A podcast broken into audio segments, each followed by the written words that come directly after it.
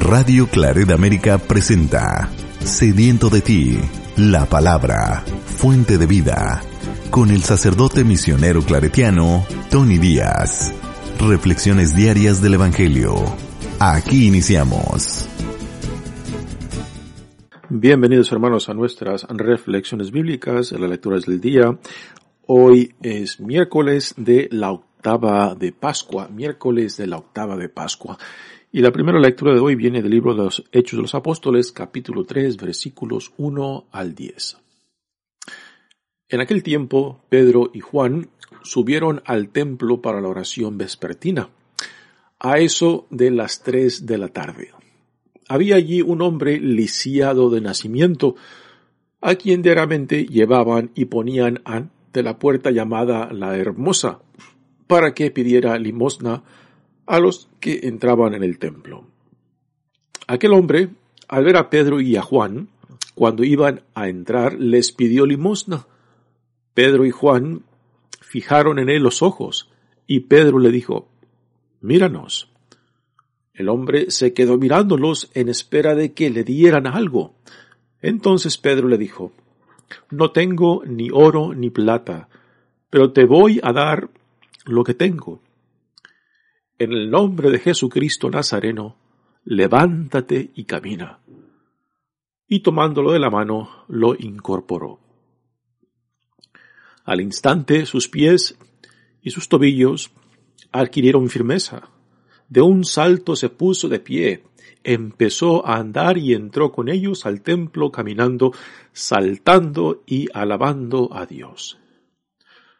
Todo el pueblo lo vio caminar y alabar a Dios, y al darse cuenta de que era el mismo que pedía limosna sentado junto a la puerta hermosa del templo, quedaron llenos de miedo y no salían de su asombro por lo que había sucedido palabra del, de Dios. El salmo responsorial es el Salmo 104 y el responsorio es Cantemos al Señor con alegría, aleluya.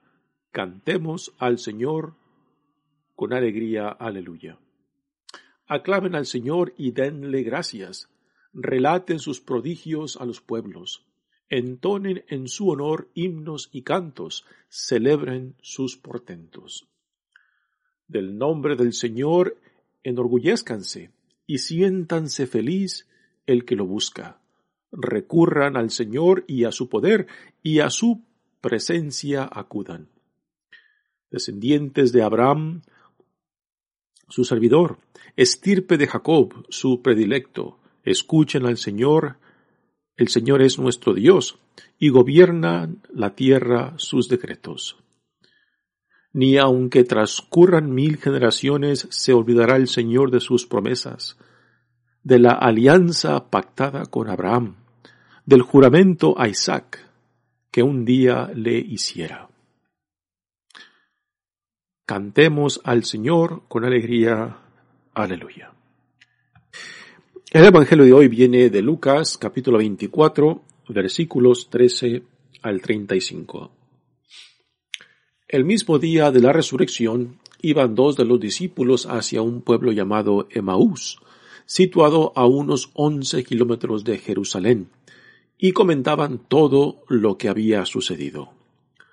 Mientras conversaban y discutían, Jesús se les acercó y comenzó a caminar con ellos. Pero los ojos de los dos discípulos estaban velados y no lo reconocieron. Él les preguntó, ¿De qué cosas vienen hablando tan llenos de tristeza? Uno de ellos, llamado Cleofás, le respondió, ¿Eres tú el único forastero que no sabe lo que ha sucedido estos días en Jerusalén? Él les respondió, ¿qué cosa? Ellos le, le dijeron, lo de Jesús, el Nazareno, que era un profeta poderoso en obras y palabras, ante Dios y ante todo el pueblo, como los sumos sacerdotes y nuestros jefes lo entregaron para que lo condenaran a muerte y lo crucificaron. Nosotros esperábamos que Él sería el libertador de Israel. Y sin embargo, han pasado ya tres días desde que estas cosas sucedieron. Es cierto que algunas mujeres de nuestro grupo nos han desconcertado, pues fueron de madrugada al sepulcro, no encontraron el cuerpo y llegaron contando que se les habían aparecido unos ángeles, que les dijeron que estaba vivo. Algunos de nuestros compañeros fueron al sepulcro y hallaron todo como habían dicho las mujeres, pero a él no lo vieron. Entonces Jesús les dijo, Qué insensatos son ustedes y qué duros de corazón para creer todo lo anunciado por los profetas. ¿Acaso no era necesario que el Mesías padeciera todo eso y así entrara en su gloria? Y comenzando por Moisés y siguiendo todos los profetas, les explicó todos los pasajes de la escritura que se referían a él. Ya cerca del pueblo a donde se dirigían, él hizo como que iba más lejos, pero ellos le insistieron diciendo, Quédate con nosotros, porque ya es tarde y pronto va a oscurecer. Y entró para quedarse con ellos.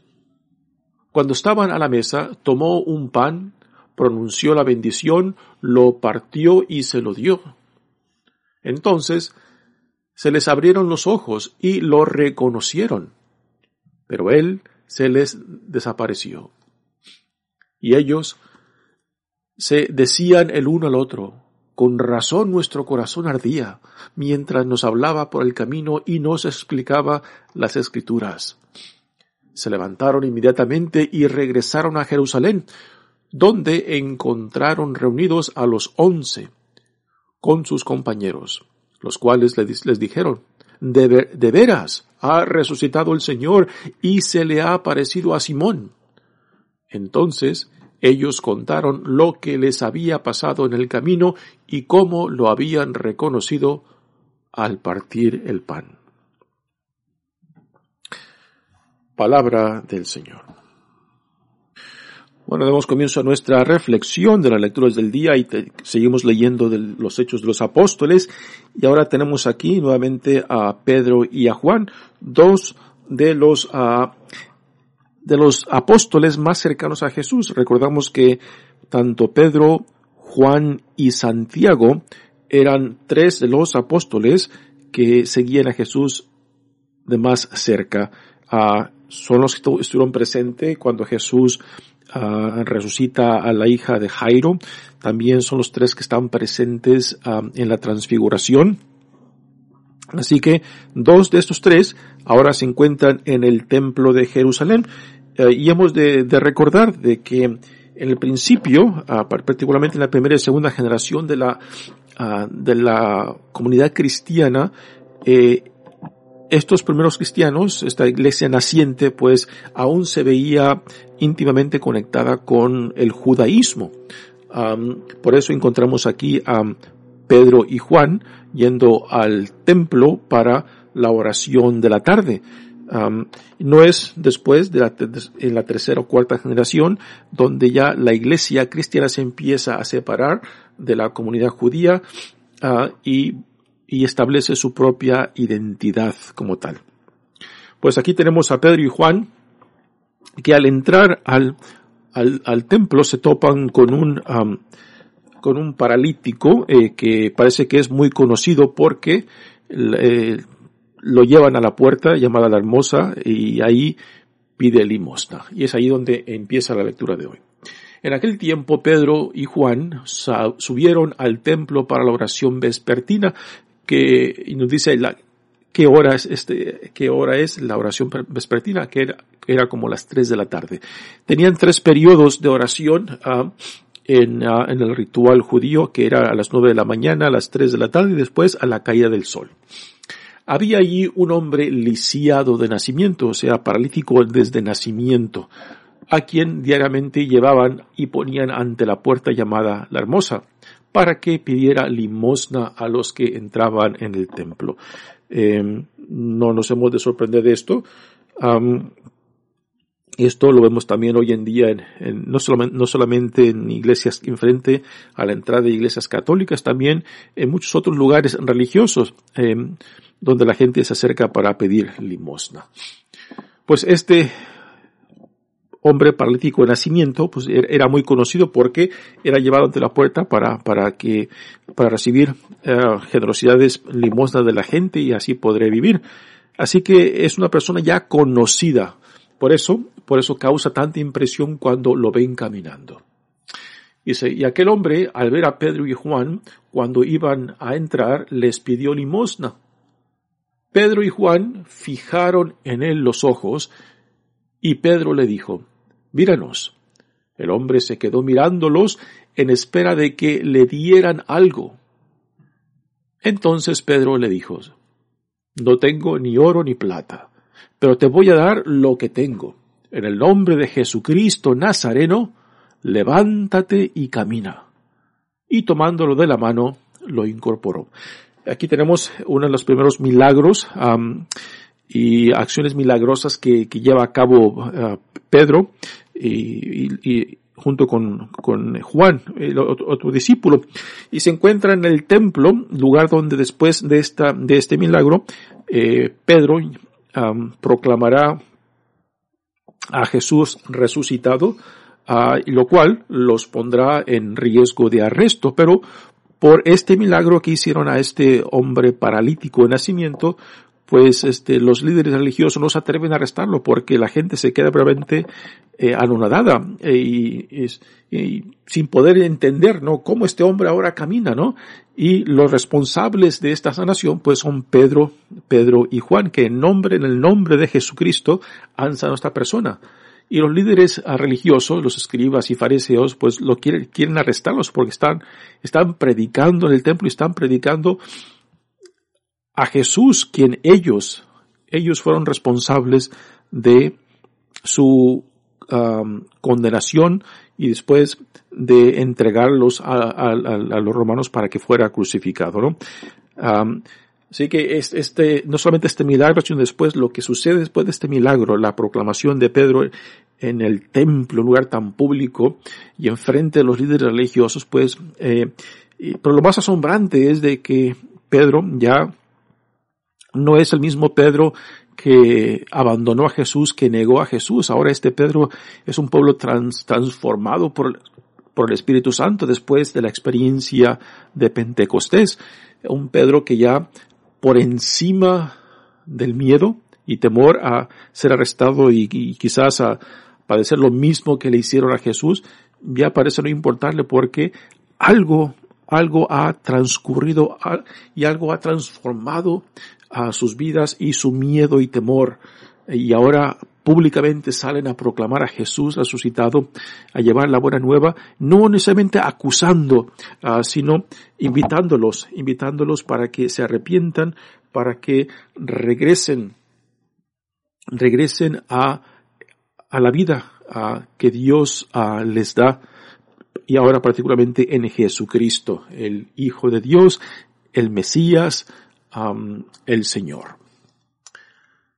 Al instante sus pies y sus tobillos adquirieron firmeza. Y este es el, ahora el, el paralítico que acaba de ser sanado. Y de un salto se puso de pie, empezó a andar y entró con ellos al templo caminando, saltando y alabando a Dios. Uno puede imaginarse, ¿no? Este, el espectáculo, ah, el asombro de la gente de ver a este hombre que ya era conocido, paralítico de nacimiento ahí, al frente, frente de la puerta, la hermosa, llamada la hermosa, pidiendo limosna y ahora caminando, saltando y alabando a Dios, ¿no? Pues ha, ha haber sido realmente una escena fenomenal, una escena llena de asombro, a que la gente quizás con la boca abierta y, ¿qué ha pasado aquí? ¿Cómo? Es que ahora camina este hombre y, quién es y cómo se llevó a cabo esta sanación. ¿no? no nos explica en detalles la reacción de, la gente, pero sí nos deja, nos deja la idea de que la, gente que ahora son testigos de esto que ha ocurrido, particularmente después de que este hombre ya sanado pues, entra saltando y alabando a Dios, pues la multitud que se encuentra en el templo no sabe qué hacer con esa experiencia. De todo el pueblo lo vio caminar y alabar a Dios, y al darse cuenta de que era el mismo que pedía limosna sentado junto a la puerta, llamada la hermosa, quedaron llenos de miedo y no salían de su asombro por lo que había sucedido.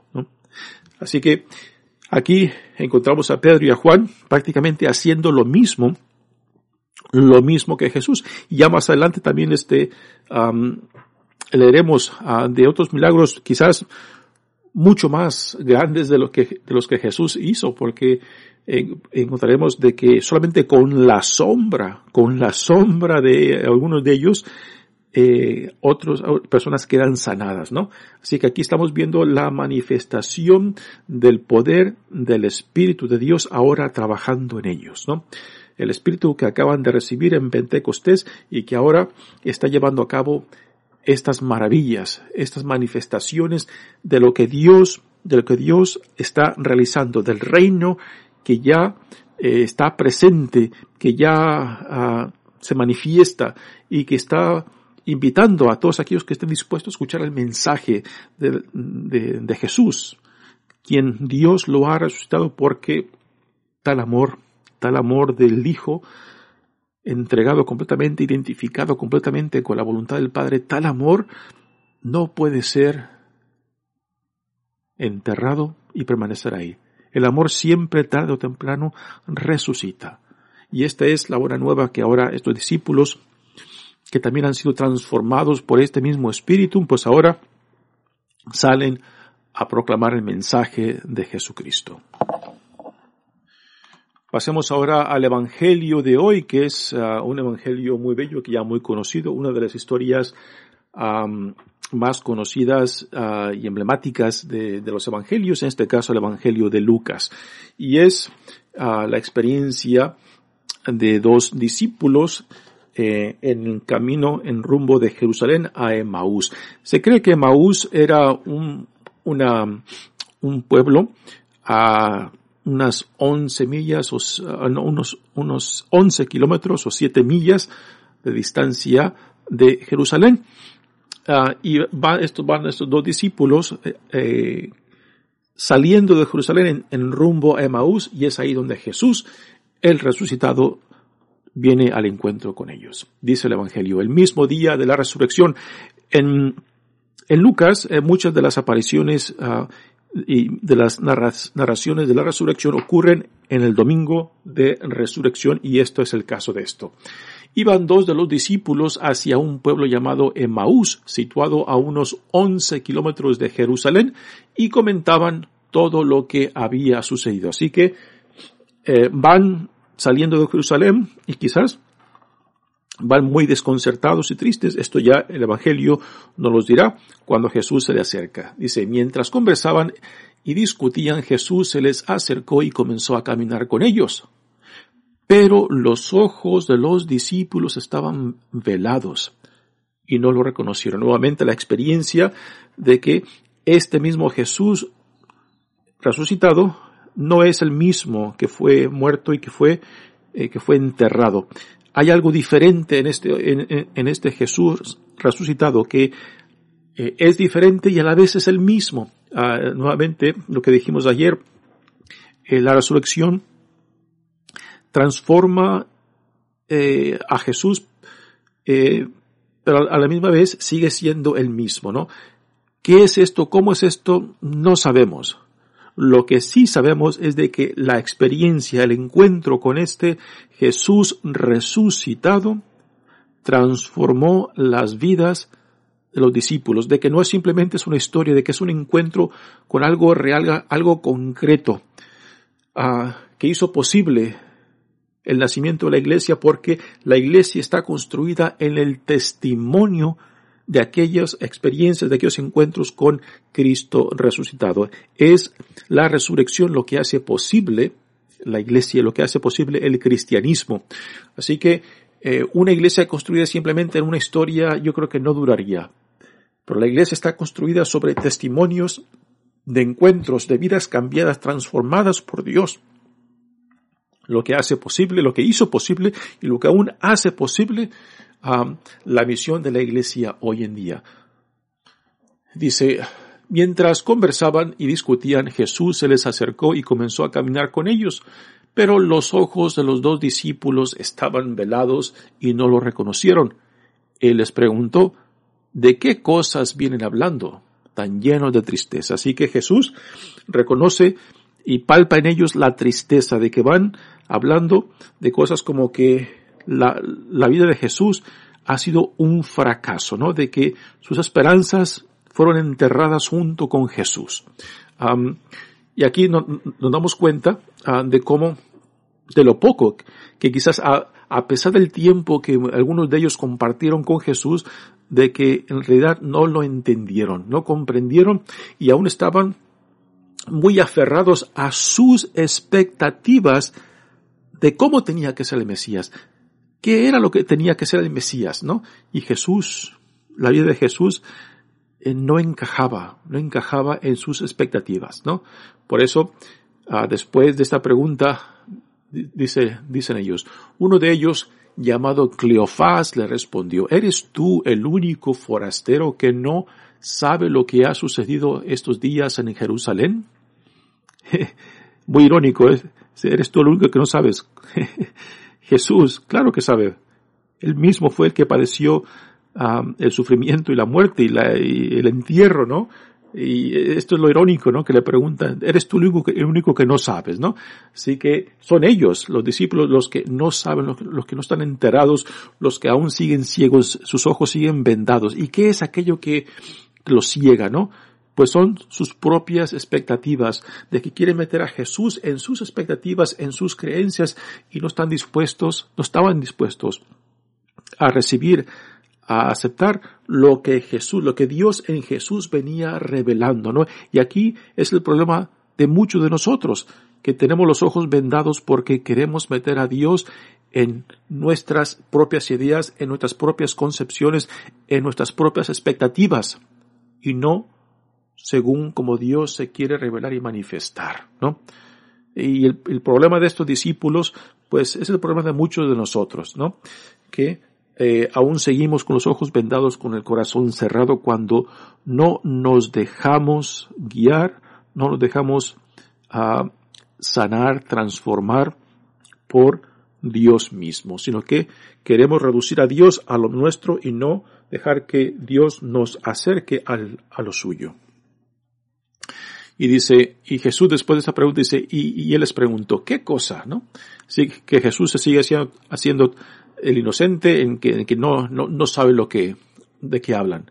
Ellos le respondieron, lo de Jesús el Nazareno, que era un profeta poderoso en obras y palabras ante Dios y ante todo el pueblo, como los, como los sumos sacerdotes y los, nuestros jefes lo entregaron para, para que lo condenaran a muerte y lo crucificaran. Nosotros esperábamos que Él sería el libertador de Israel y sin embargo han pasado ya tres días desde que estas cosas sucedieron, ¿no? Así que para ellos, todo el plan de Jesús, la misión de Jesús, fracasó. Fracasó con su muerte y que todos los planes que ellos tenían, o como ellos, entendían a Jesús, murieron con Jesús. Ah, y aquí, aquí en realidad podemos ver, vernos también nosotros, hermanos, ¿no? según como nosotros queremos reducir a Dios a lo nuestro, meterlo a nuestra, en nuestras expectativas, en, nuestros, en nuestras cajitas y decir, este es mi Dios, ¿no? Y el Dios que, el Dios que se revela, el Jesús que viene a nosotros quizás, puede ser un, un Jesús, un Dios mucho más radical de lo que pensamos, pero insistimos y queremos meterlo en lo nuestro cuando quizás Dios nos llama, nos llama a algo más radical, eh, quizás más diferente de lo que, de lo que nosotros pensamos. nosotros, así que ellos tenían unas, unas expectativas de que Jesús iba a ser un tipo revolucionario que iba a liberar a Israel. Y Jesús no encajaba en eso. La liberación que Jesús viene a darnos es la liberación desde dentro. porque es tan fácil eh, eh, culpar de que eh, lo que nos impide ser, ser quien Dios quiere que seamos, que está fuera, ¿no? Que ya sea el gobierno, que ya sean las escuelas, que ya sea mi situación, que ya sea mi pobreza, que ya sea, tú ponle el nombre, ¿no? y que constantemente estamos culpando a elementos o personas o situaciones fuera de nosotros, ¿no? Cuando la respuesta está no fuera sino en nosotros. Y lo que Jesús, lo que Dios quiere darnos es liberarnos particularmente de nuestros miedos y temores, de todo aquello que nos impide vivir en la libertad de los hijos e hijas de Dios, de todo aquello que nos impide realizar el potencial que Dios ha puesto en nosotros. Y esta liberación que Dios en Jesucristo nos ofrece viene desde dentro. Viene desde dentro. Esta, estos cambios, estas, estas transformaciones que deseamos de Dios empiezan en mí.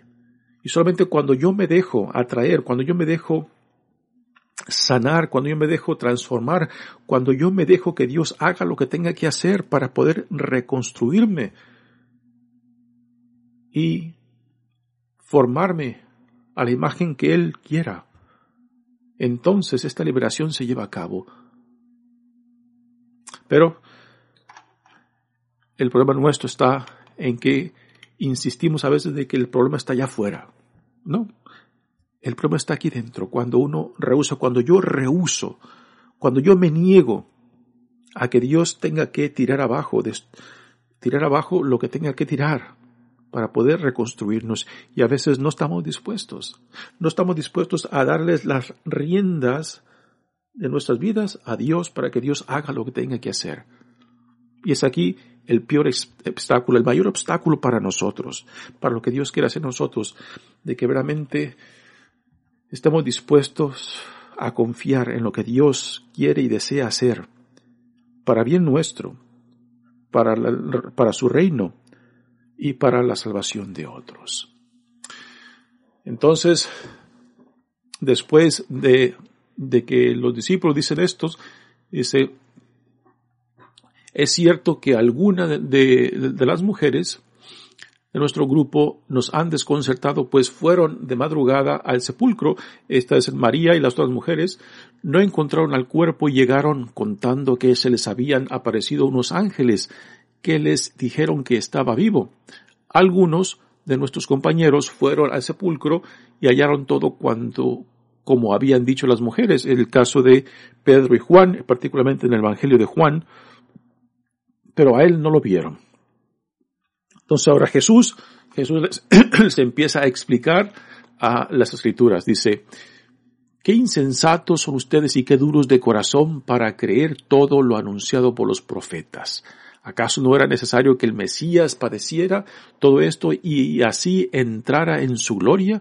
Y aquí ahora Jesús empieza, empieza a explicarles, a desempacarles las escrituras y todas las referencias a, él para que entendieran, ¿no?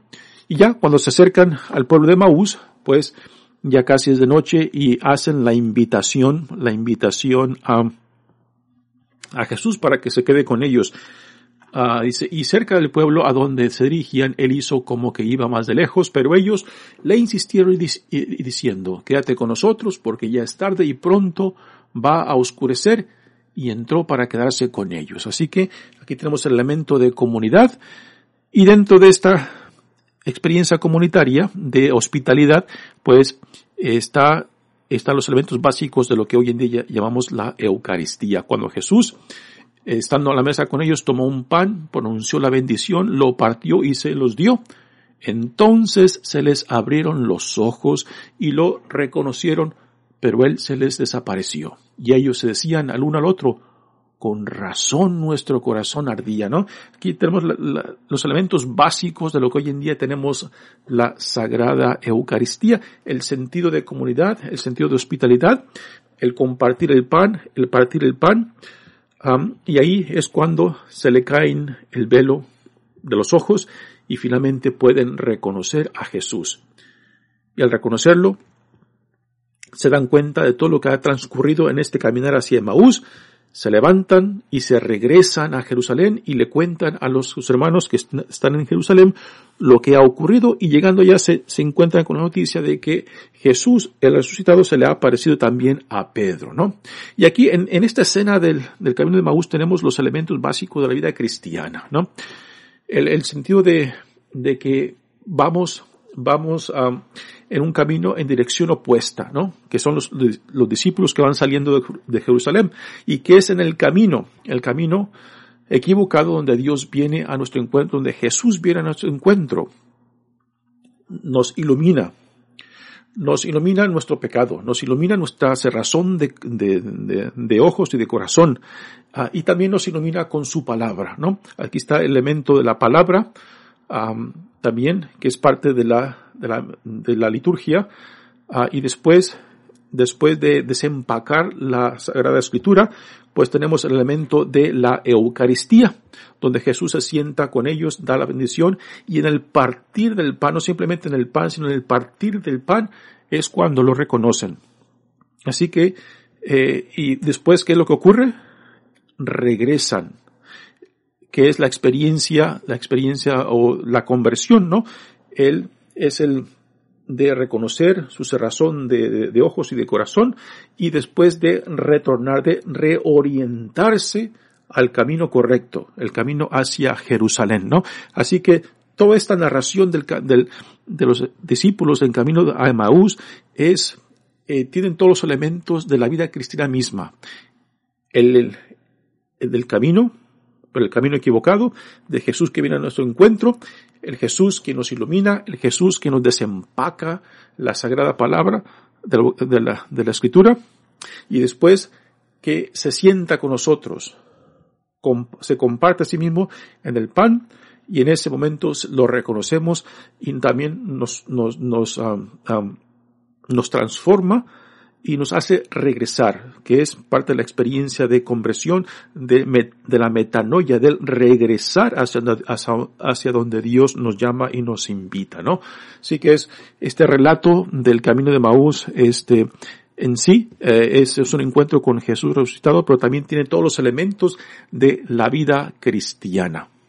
Eh, se dice que en los primeros cristianos uh, se les llamaba, antes de que se les diera el nombre de cristianos, se les decían que eran la gente que era, que era del camino, la gente en el camino, la gente en el camino, el camino es Jesús, ¿no? Eh, no fue después, en Antioquía, que a los primeros cristianos se les empieza a dar el nombre de cristianos, pero antes de que se les diera este nombre de cristianos, se les decían gente en el camino, gente del camino, y el camino es Jesús.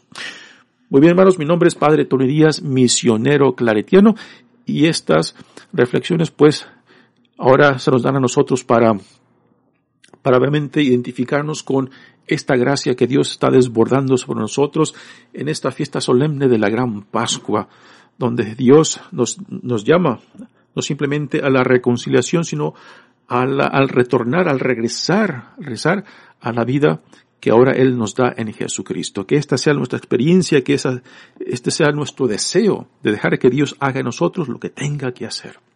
Que Dios los bendiga. Radio Claret América presentó Sediento de ti, la palabra.